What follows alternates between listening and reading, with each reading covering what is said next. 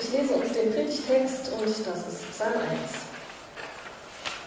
Wohl dem, der nicht wandelt im Ratschlag der Gottlosen, noch tritt auf den Weg der Sünder, noch sitzt, wo die Spötter sitzen, sondern hat Lust am Gesetz des Herrn und sinnt über sein Gesetz Tag und Nacht. Der ist wie ein Baum, gepflanzt an den Wasserbächen, der seine Frucht bringt zu seiner Zeit. Und seine Blätter verwelken nicht. Und was er macht, das gerät wohl. Aber so sind die Gottlosen nicht, sondern wie Spreu, die der Wind verstreut. Darum bestehen die Gottlosen nicht im Gericht, noch die Sünder in der Gemeinde der Gerechten. Denn der Herr kennt den Weg der Gerechten, aber der gottlosen Weg vergeht. So, schönen guten Morgen von mir. Ich bitte mal zu Beginn der Predigt.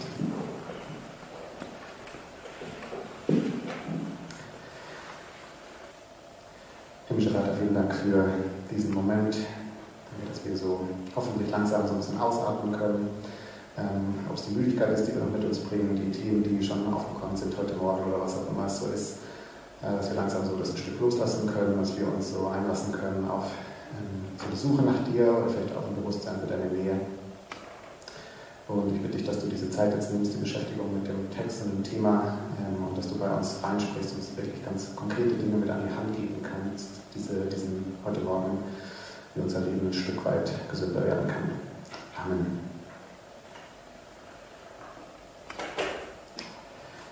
Wie die meisten von euch vielleicht inzwischen mitbekommen haben, war ich die letzten sechs Monate in einer Auszeit. Ich habe Elternzeit gemacht und dann habe ich drei Monate Sabbatical bekommen eine ganz großartige Zeit, ein riesiges Geschenk. Und äh, eine der Erkenntnisse oder sagen wir mal eine der Sätze, die ich aus diesem Sabbatical so für mich mitgenommen habe, ist ein Satz, den ich in einem Podcast gehört habe, über den ich nachher noch ausführlicher sprechen werde. Und dieser Satz lautet, das Beste, was ich meinem Umfeld geben kann, ist ein gesundes Selbst. Das Beste, was ich meinem Umfeld geben kann, ist ein gesundes Selbst. Ich fand diesen Satz, der ist bei mir eingeschlagen wie eine Bombe, schlecht Vergleich, aber ähm, äh, der ist bei mir eingeschlagen, weil ich instinktiv in den letzten Jahren die Frage, die den Satz anders gesagt hätte. Ich hätte gesagt, das Beste, was ich meinem Umfeld geben kann, ist vielleicht, dass ich mal Zeit habe für alle Menschen, die Zeit von mir brauchen.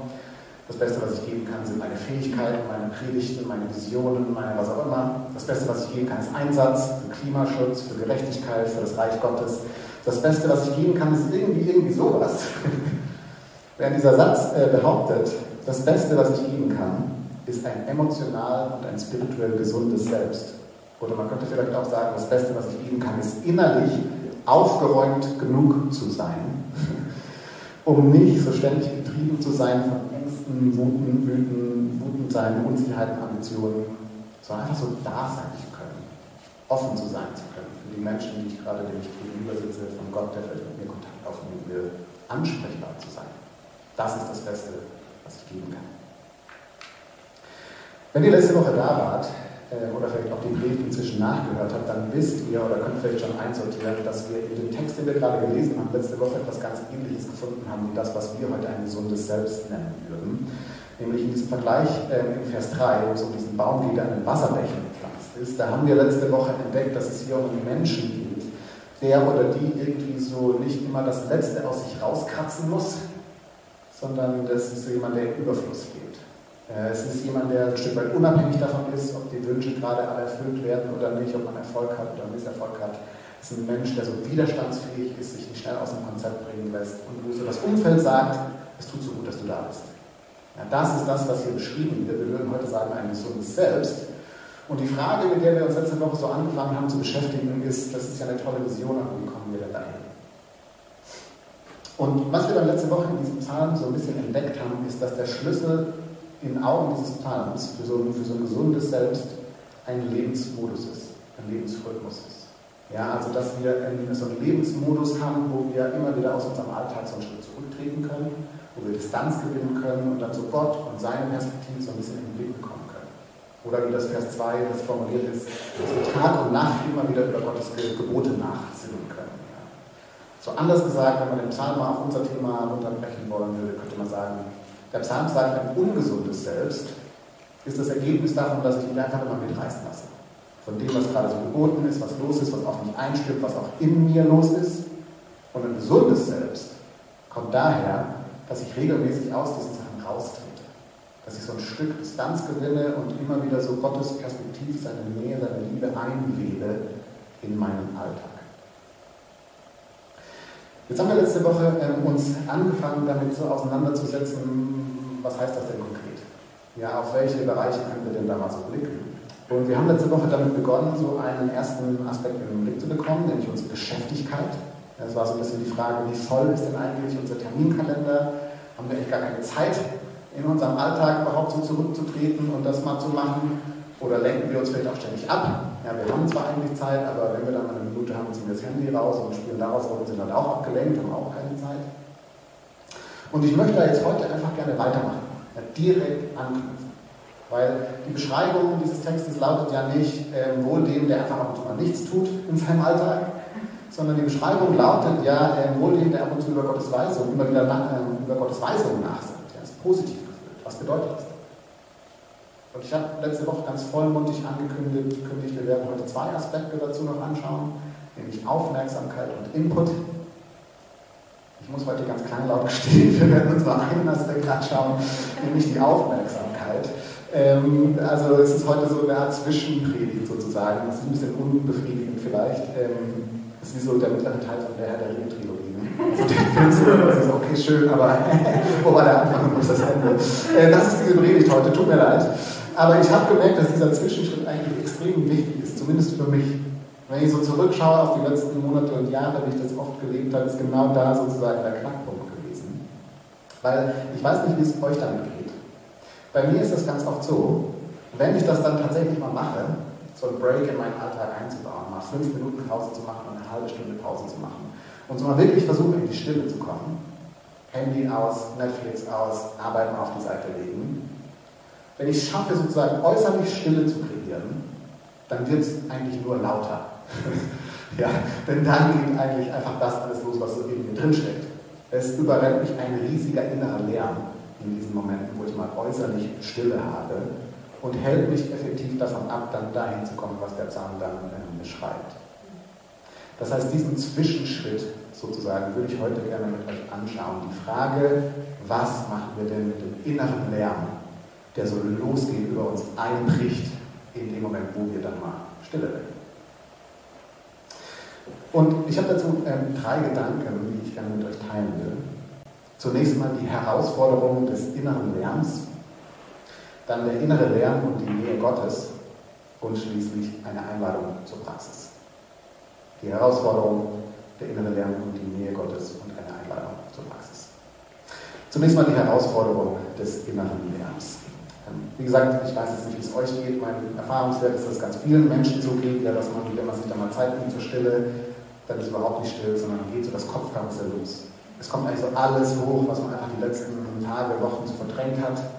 Der letzte Streit, den man hatte, ist wieder da mit Partner, Partnerin, mit Arbeitskollegen. Man fängt sich so an zu drehen, die Argumente zusammen, was man mal gerne unbedingt nochmal sagen wollte. Dieses Gefühl von Einsamkeit, das man irgendwie mal so weggeschoben hat, ist dann plötzlich auf einmal da. Man denkt, irgendwie niemand, ich bin so allein. So eine Unzufriedenheit, die vielleicht hochkommt. Man merkt, ja, das ist eigentlich nicht das Leben, das ich leben wollte, das ist nicht der Job, den ich habe wollte, ist nicht alles nicht gut. Das ist so überhaupt nicht schön, was so passiert in dieser Stille und deswegen sind wir ja dann so schnell am Handy oder bei Netflix, weil man dann einfach mal Ruhe davon will. Man will einfach mal Pause machen, das irgendwie das innere Kopfkino mal abschalten und irgendwie davon wegzukommen. Jetzt möchte ich in diesem ersten Punkt nur ganz kurz das Offensichtliche sagen, was auch für euch alle längst bekannt ist. Ich sage jetzt nichts Neues. Ich sage es aber trotzdem, um uns das nochmal quasi vor Augen zu halten. Diese ständige Ablenkung, dieses ständige Verdrängen von unserem inneren Lernen, das ist kein guter Weg, um damit umzugehen. Oder anders gesagt, wenn wir zu einem gesunden Selbst kommen wollen, zu dem, was der Psalm beschreibt, dann müssen wir eigentlich einen besseren Weg finden, damit umzugehen. Und dann meine folgendes. Wie gesagt, ich bin ähm, vor ein paar Wochen auf diesen Podcast gestoßen. Der Podcast laut, äh, heißt Managing Leadership Anxiety äh, von einem Menschen namens Steve Kass. Ein furchtbarer Nachname, wenn man im englischsprachigen Raum aktiv ist. Aber er ist ein interessanter Mensch auf jeden Fall, ein ganz interessanter Typ. Der hat seine Karriere damit begonnen, dass er ähm, Krankenhausseelsorger war. Und so im ersten Jahr hat er direkt irgendwie 300 äh, Menschen dabei begleitet, dass sie gestorben sind und dann vor allem auch die Angehörigen dabei begleitet, dass sie mit dieser Nachricht umgehen müssen.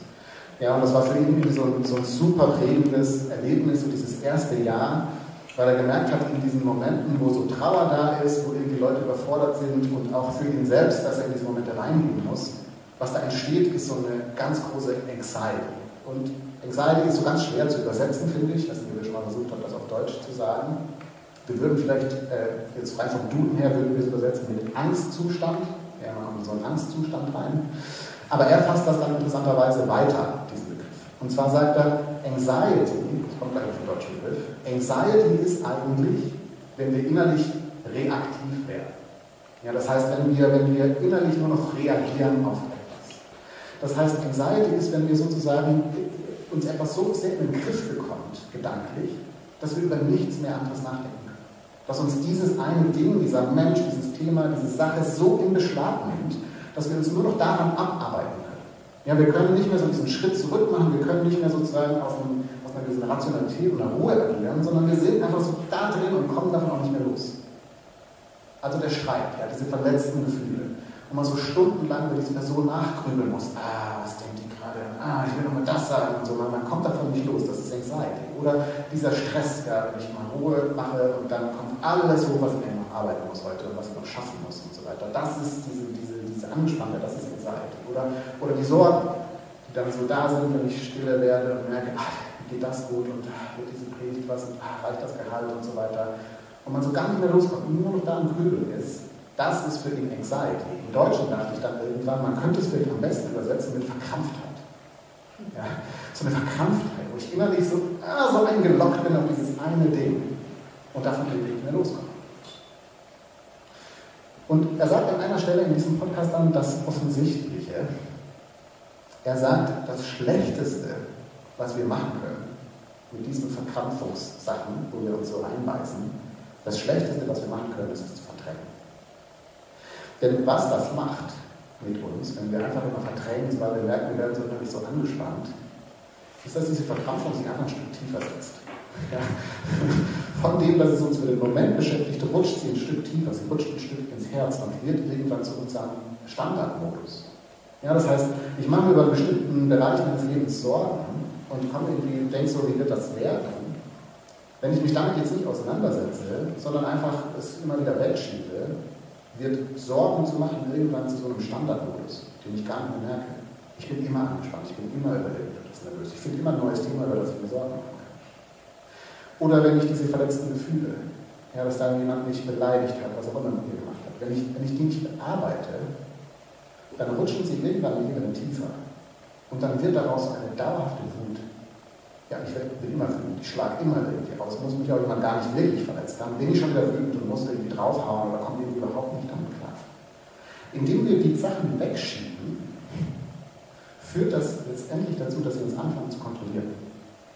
Und dann leben wir so ein Leben aus den Verletzungen heraus, aus der Wut heraus, aus der Angst heraus.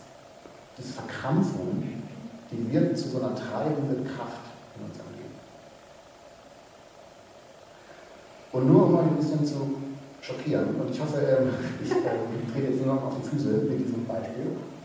Aber er sagt dann irgendwann, so das anschaulichste Beispiel für ihn auf der Weltbühne, für jemanden, der eigentlich ständig verkrampft ist, also nur anxious ist, ist Donald Trump.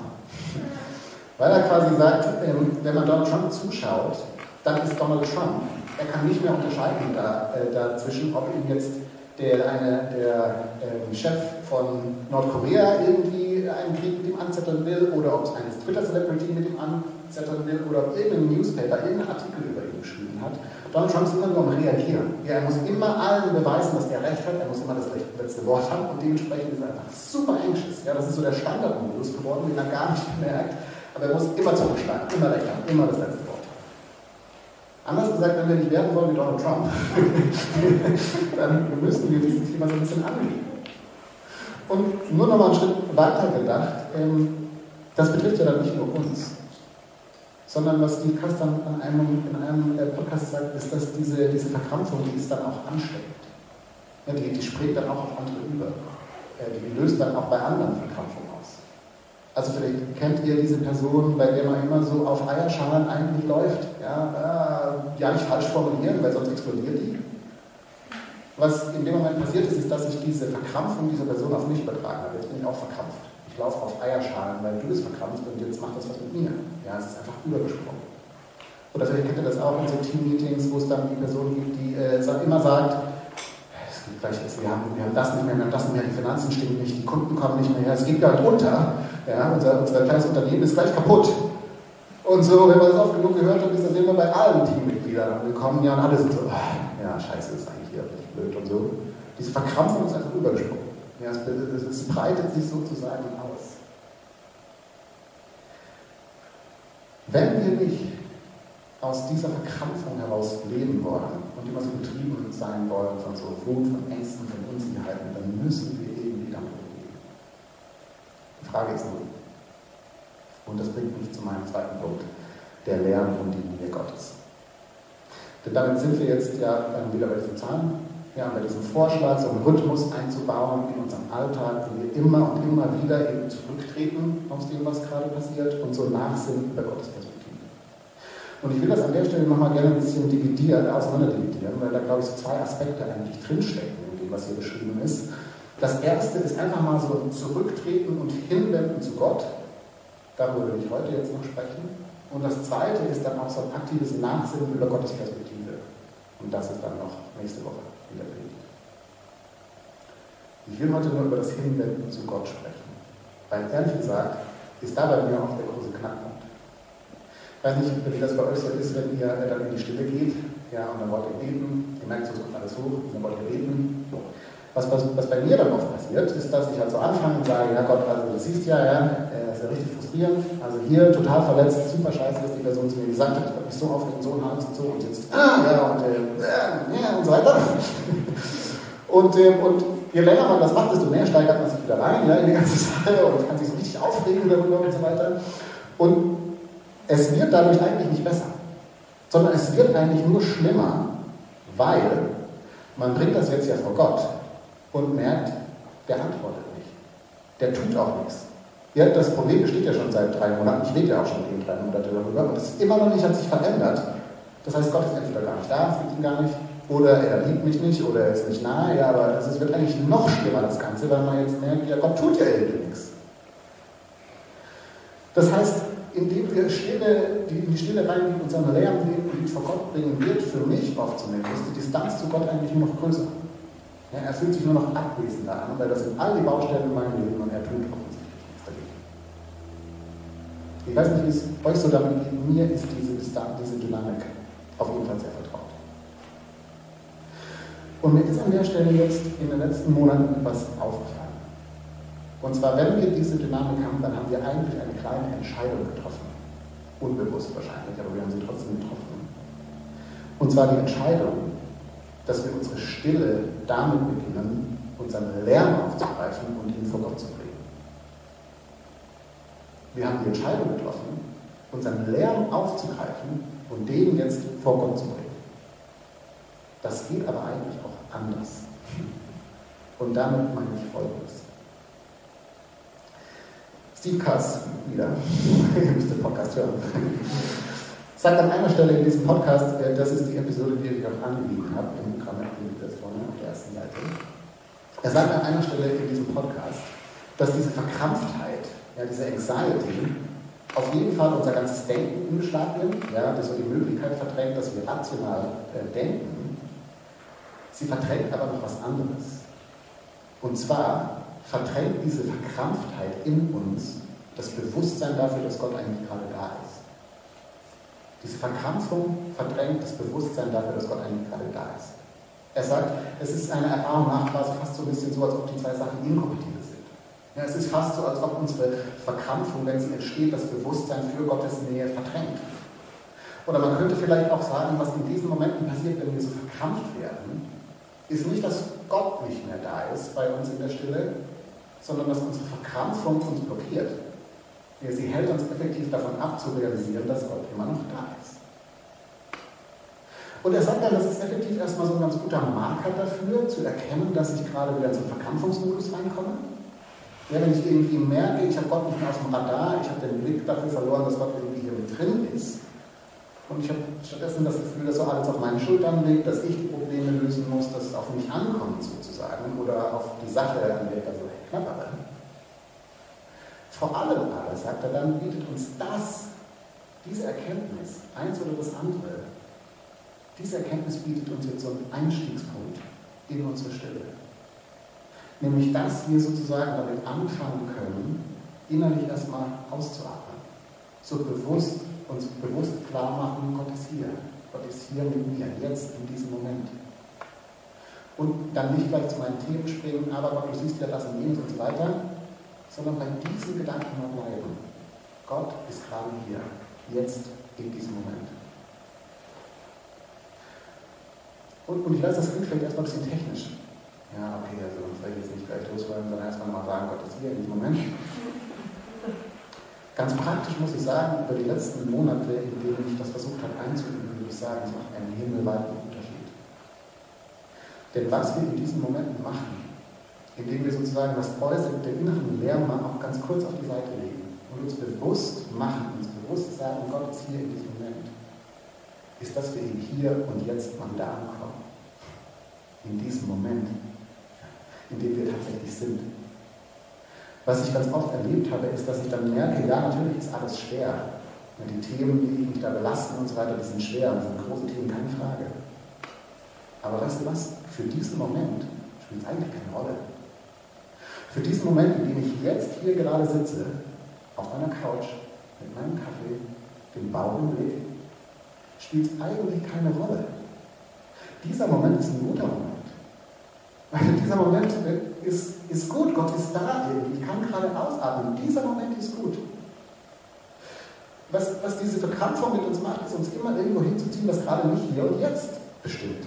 Sondern irgendwelche Themen sind, die morgen sind oder eine Beziehung, die irgendwie, weil man so irgendwann wieder trifft. Aber hier und jetzt ist eigentlich erstmal alles gut was in diesen Momenten passiert ist, dass, so die, dass man so die Sonne wieder wahrnimmt, wo sie dir aufs Gesicht, auf das Gesicht scheint. Wo man so den Atem wieder spürt und merkt, ich lebe eigentlich. Das ist eigentlich total gut, ich lebe. Dass du das Gespür vielleicht dafür bekommt, dass Gott diese mysteriöse Präsenz irgendwie mit uns trauert, so ein Stück merkt, okay, er ist irgendwie da und so die, die Seele Stück für Stück aufatmet. Anders gesagt, meiner Erfahrung nach bedeutet die Nähe Gottes zu erleben nicht, dass ich am Ende dieser Zeit ganz viel antworten. Ja, warum ist das so? Oder was sollte ich hier machen? Oder, oder wie kriege ich das gelöst? Sondern dass ein Stück so weit so eine Distanz reingekommen ist in diese Themen. Meine Seele fängt an zu atmen. Und die Verkrampfung löst sich so ein bisschen. Ich werde ein bisschen frei von den Themen, die mich so belasten. Wenn man das mal ein bisschen vergleichen will, dann könnte man sagen, das ist so ein bisschen wie unser zweieinhalbjähriger Sohn, der Olli, der hat bei seiner Oma irgendwann Kindercappuccino kennengelernt. Ja, also Oma trinkt immer Cappuccino am Nachmittag und dann durfte er einen Kindercappuccino äh, trinken. Er weiß nicht, dass es einfach Kaba ist. Ja, das Kindercappuccino fühlt sich super fancy. Und davon kann er irgendwie einen trinken, davon kann er zwei trinken, davon kann er auch fünf trinken am Tag. Also es ist auf jeden Fall ein heiß äh, beliebtes Getränk. Und äh, es passiert natürlich regelmäßig, dass Olli dann zu Mama oder Papa kommt und sagt, ich will jetzt einen Kindercappuccino und dann passiert es oft genug, dass Mama und Papa sagen, nein, du kannst jetzt leider keine Kindercappuccino trinken, ja, aus welchen Gründen auch immer, völlig egal. Und die instinktive Reaktion von Olli ist natürlich, ja, also das Geschrei geht los, er fängt an zu toben, warum kriege ich jetzt keinen Kindercappuccino? Was aber oft genug passiert, ist, dass Mama oder Papa sagen, hey Olli, äh, Kindercappuccino gibt es gerade nicht, aber magst du nicht mal kurz auf meinen Schoß sitzen, so mal vielleicht ein Buch anschauen, ja, aber mal ein bisschen kuscheln oder mal das Zählen zählen, dann kann man zählen, das ist ganz großartig. Und immer dann, wenn Olli sich darauf einlässt und so auf diesem Schoß sitzt, ist nach zwei Minuten der Wunsch nach Kindercappuccino immer noch da. Ja, auf jeden Fall, er will auf jeden Fall noch weiter Cappuccino. Und trotzdem ist der Wunsch so ein Stück weit in den Hintergrund getreten, weil Olli was viel Schöneres entdeckt hat. Etwas, was er eigentlich noch viel mehr will als Kindercappuccino nämlich Mama, Papas Nähe, ihre Liebe zu spüren und da irgendwie zu sein, das zu genießen. der Wunsch nach Kindergartenschule, was ein großes Thema für ihn ist, ist so ein Stück weit wieder halt ein bisschen Distanz dazu bekommen. Im Psalm 46 gibt es diesen Satz, da heißt es, seid still und erkennt, dass ich Gott bin. Das ist, glaube ich, so der Einstiegspunkt in die Stille.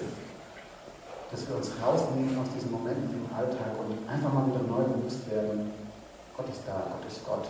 Ja, ich versuche mal ganz bewusst wieder in diese Gegenwart zu treten und bewusst zu machen, er ist da, hier und jetzt.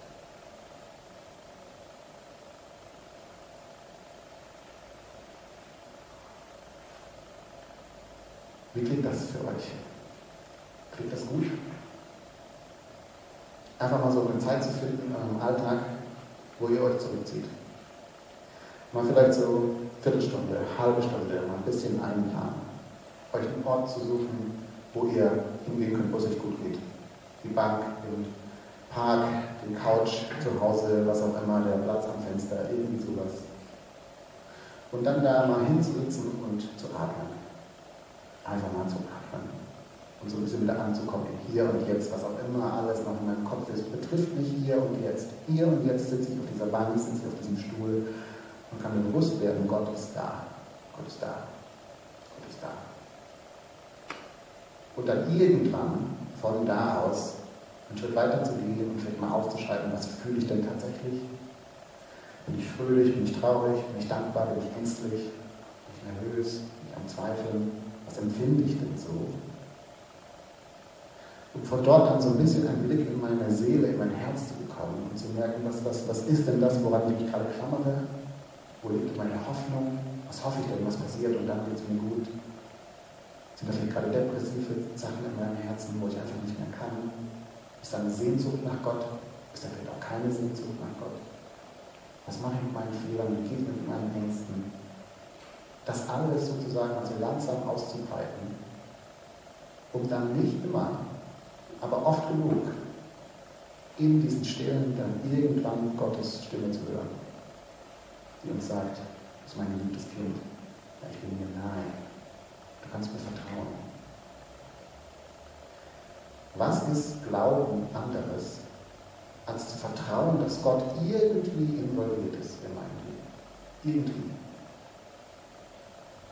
Die Momente der Stille laden uns, glaube ich, ein, dahin wieder zu kommen, zu entkrampfen, loszulassen und so ein Stück weit wieder vertrauen zu können, dass Gott irgendwie drin ist.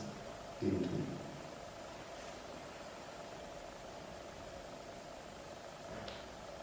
Das bringt mich zu meinem letzten Punkt. Einladung in die Praxis. Jesus sagt an einer Stelle diesen Satz, den ich schon letzte Woche zitiert habe. Kommt her zu mir alle, die ihr müde und beladen seid. Ich will euch erquicken.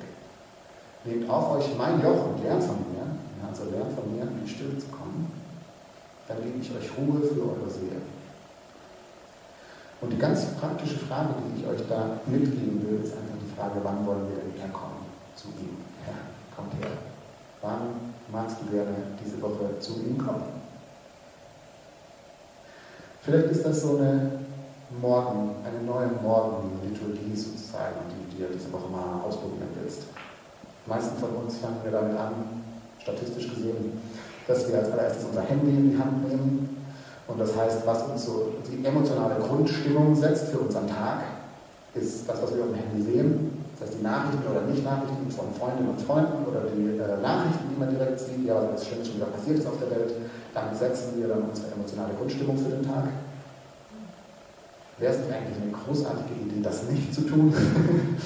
und stattdessen vielleicht mal zumindest zehn Minuten mir bewusst zu machen, Gott ist hier, jetzt, in diesem Moment, egal was heute noch kommt, ist alles bestimmt noch schlimm. Dieser Moment ist gut, er ist da, ist schön, danke.